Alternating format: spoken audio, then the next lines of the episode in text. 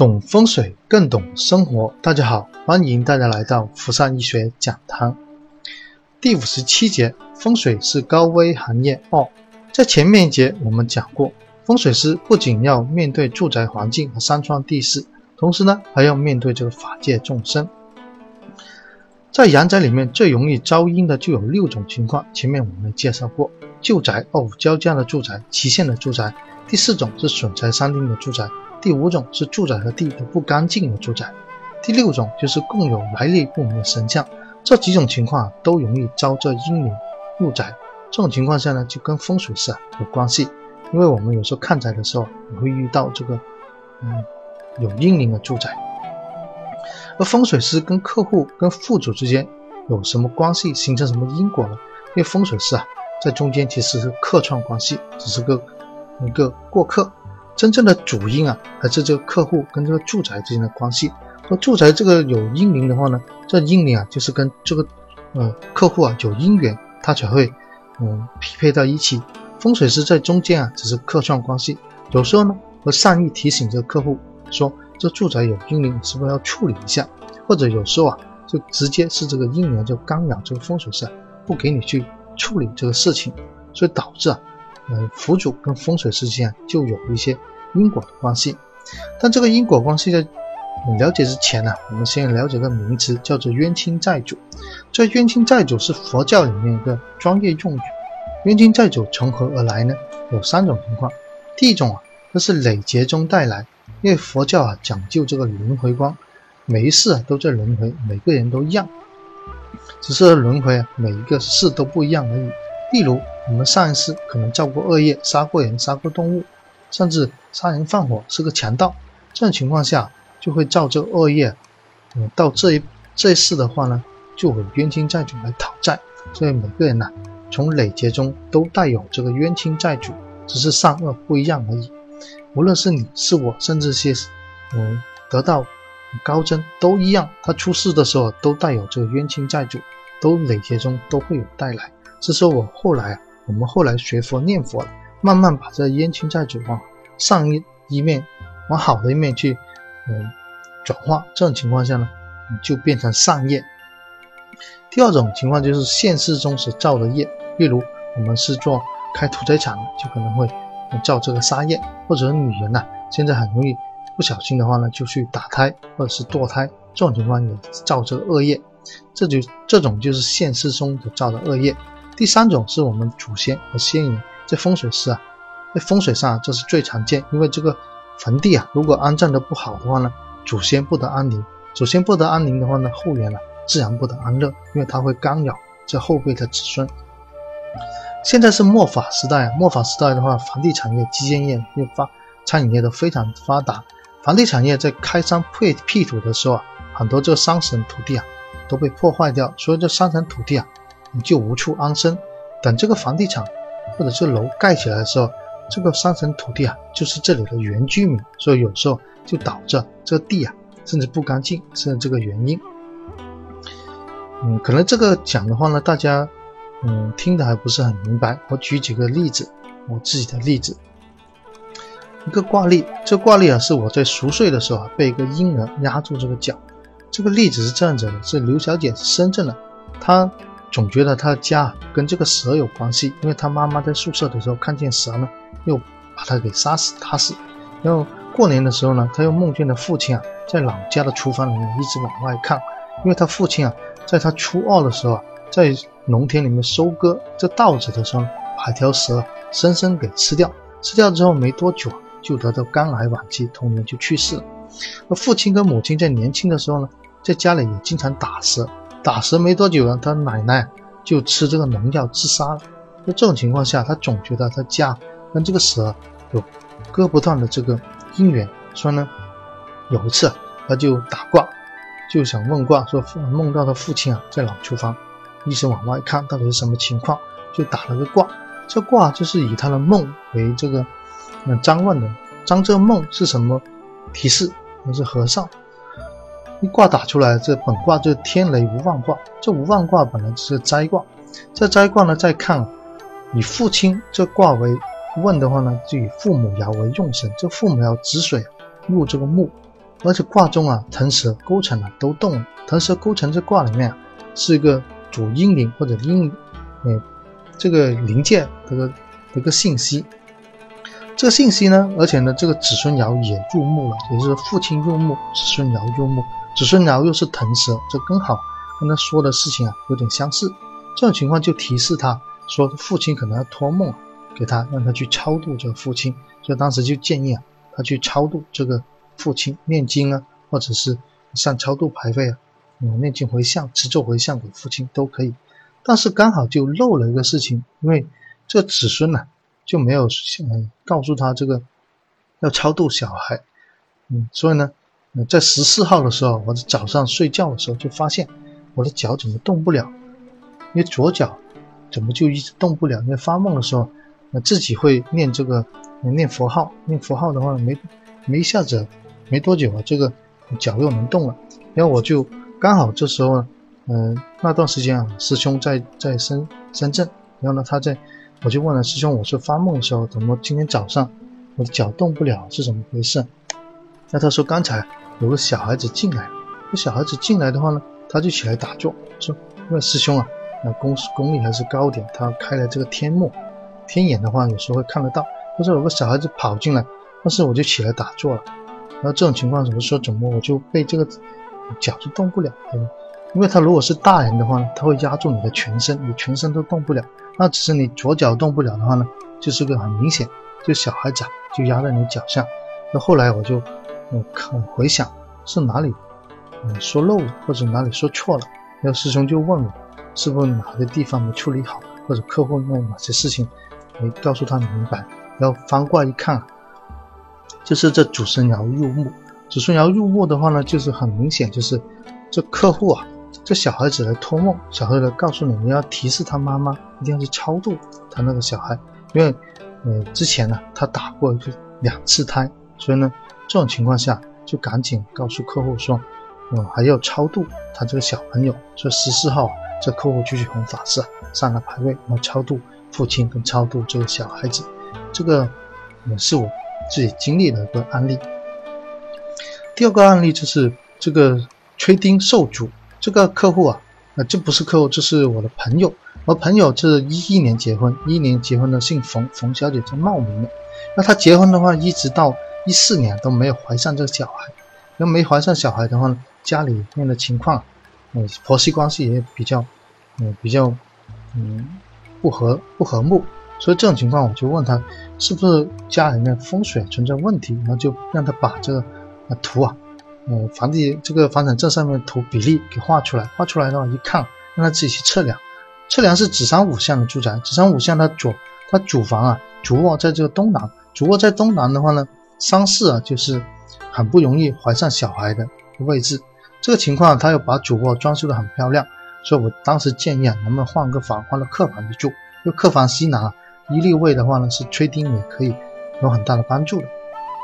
但他，但这个。呃，我的朋友就说，嗯，这个次卧啊装修的不好，不想去那里住。然后呢，这主卧啊花了很多钱，然后装修的很漂亮，坐在主卧舒服。但是风水上看了，这个位置啊就不容易怀上孕，所以他三年，三年他差不多四年都一直没有怀上孕。中医西医基本上都在看，那都没有办法。那我就教他，就布这个吹钉的格局，然后在丁位啊，那放元石，在正南位啊吹旺这丁财位，然后在。把这个果树再放在这个右，嗯，对宫，对宫的话呢，基本上，嗯，如果按正常的话呢，嗯，半年的话呢，肯定能够确定成功。可是没多久，他家婆就把这东西全部扔掉，全部扔掉，说你怎么搞这个东西不伦不类的，又放在我门口这里，那石头又放在这里，这个又又放了个泥娃娃，红色的东西又放在这里，然后他全部把它移掉，移掉之后啊，我就问这个师傅啊，就说。啊，师傅，我这个嗯朋友啊冯小姐，你为什么老是嗯这么多年没怀上小孩？那师傅就说啊，那这个他的祖先在干扰他，祖先在干扰他。例如我们在布风水格局的时候，他的祖先就会让他家人去把这个东西全部处理干净，也就是说你没有办法给他实现这个事情，所以后来就没有嗯再帮他了，因为他。这个祖先在干扰他，要他自己处理这个问题，所以这两种啊都是我们会遇到的，因为风水师有时在布局的时候提供给用户，用户的时候呢，他不一定就按你这个事情去做，或者他业力比较重、冤亲债主比较重的时候，他会把这个事情全部都，嗯，布局的事情全部都会把你的东西给处理掉，或者他本来建议他睡这个次卧，次卧的话呢对这丁有利。他偏偏就不睡，因为为什么也是这个冤亲债主在干扰他，所以这种情况下就没有办法，那只有靠他自己去度，然后提示给他说，看能不能超度一下你的祖先，或者是嗯，能不能念经多回向给祖先，没有这种情况，要去念佛拜佛，然后去放生，看能不能通过其他解决这个因果的关系，再来处理这个确定的问题。但是到目前呢？还还是没有怀上，到二零一六年，到现在呢，我还没听说他怀上这个小孩。因为中西医啊，也判断其实是没有大的问题。第还有第三种情况就是我们去看宅的时候啊，有些时候这个阴灵啊，嗯，是很强，这阴阴灵的能力很强的话呢，它就会附到风水师的身上。这种情况下，风水师就很不舒服。例如我们说看宅的时候，嗯。这个遇到啊，这个房子不干净的时候呢，他就会处理完之后，他就附到你的手上，你的手就开始痛。手痛的话呢，我们当然要自己去念念这个大悲咒啊，或者是练功啊，把它排出来，把它清出来。有时候呢，就就附到你身上，身上来就很不舒服，很不舒服的话呢，你要自己去练功，去的话持咒，要把这个嗯这个冤亲债主清出来。因为你在看财的过程中啊，其实是。作为一个中介的借体去告诉客户，所以呢，这冤亲债主如果他是不服你的话，或者是觉得这个事情做的不好的话呢，他就反抗你，反抗你就会直接干扰到风水师身上。还有一种情况是，如果阴灵的能力比较弱，或风水师能力比较强的话呢，这个冤亲债主啊就会附到你的家人的身上。例如有一次啊，我在打卦的时候，我的太太在房间睡觉。这卦一打出来，就看了这个地可能不干净，所以建议这个客户啊，不要去买这个房子。因为我没说完几句话呢，然后我太太就在房间里面肚子就痛了。我一过去看啊，这个这一摸就肯定这个如果很不很不一样的气在那里，所以就用念咒啊，念这个祖师令，把它给清除掉。所以这种情况下，我们都会遇到。所以风水师其实是个非常危险的一个行业。如果你是单单靠这个。风水，呃，这个星盘或者悬空风水来做这个事情的话呢，有时候你碰到不干净的住宅的话呢，是没有办法处理。所以风水师啊，你最好还是要念佛修佛，还是要练功。所以其实冤亲债主啊跟福主之间啊，它是有姻缘的。如果没有姻缘的话呢，他不会来干扰这个客户。那风水师呢，在中间啊，只是作为一个客串。如果风水处理不当的话呢，也会受牵连。就好比啊。我们如果有时候看完了宅的话，手痛，或者是这种情况，就是这个冤亲债主会反抗你。如果你没有修行、没有练功的话，你是不会处理。长而久之啊，你就会，嗯，自己身体不好，然后呢，就会有到这个财运各方面就越来越受限制。所以风水师啊，其实真的不是个很好当的一个行业，最好还是，嗯，老老实实念佛、修佛、学佛。然后呢，嗯，如果对风水再感兴趣呢？还要再去，嗯，把风水阵呢加深。但是风水因为是现世法，现世法的话呢，呃，世间法的话呢，对我们无论是投资选址啊，都可以起到很大的帮助。所以呢，在学风水的时候，如果你学的不是很精的时候呢，最好就不要去去给别人看宅，还是先自己来处理这风水之间的这个关系。所以这节我们就分享到这里，更多的内容呢，可以关注我的微信公众号。谢谢大家。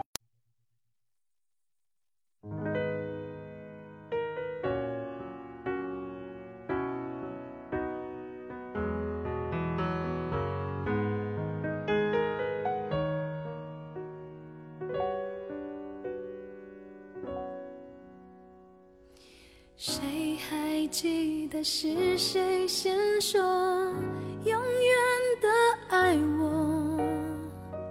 以前的一句话是我们以后的伤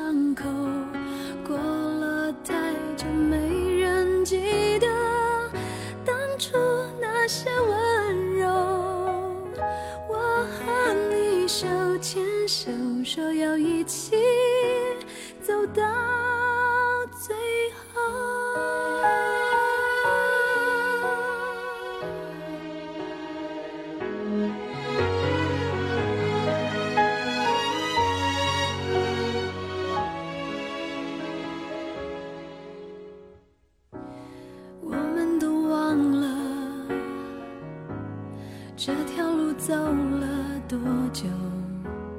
心中是清楚的有一天有一天都会停的。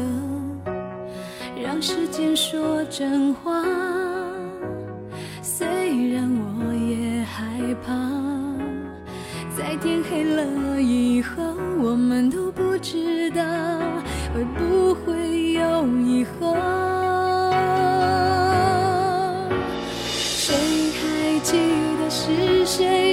说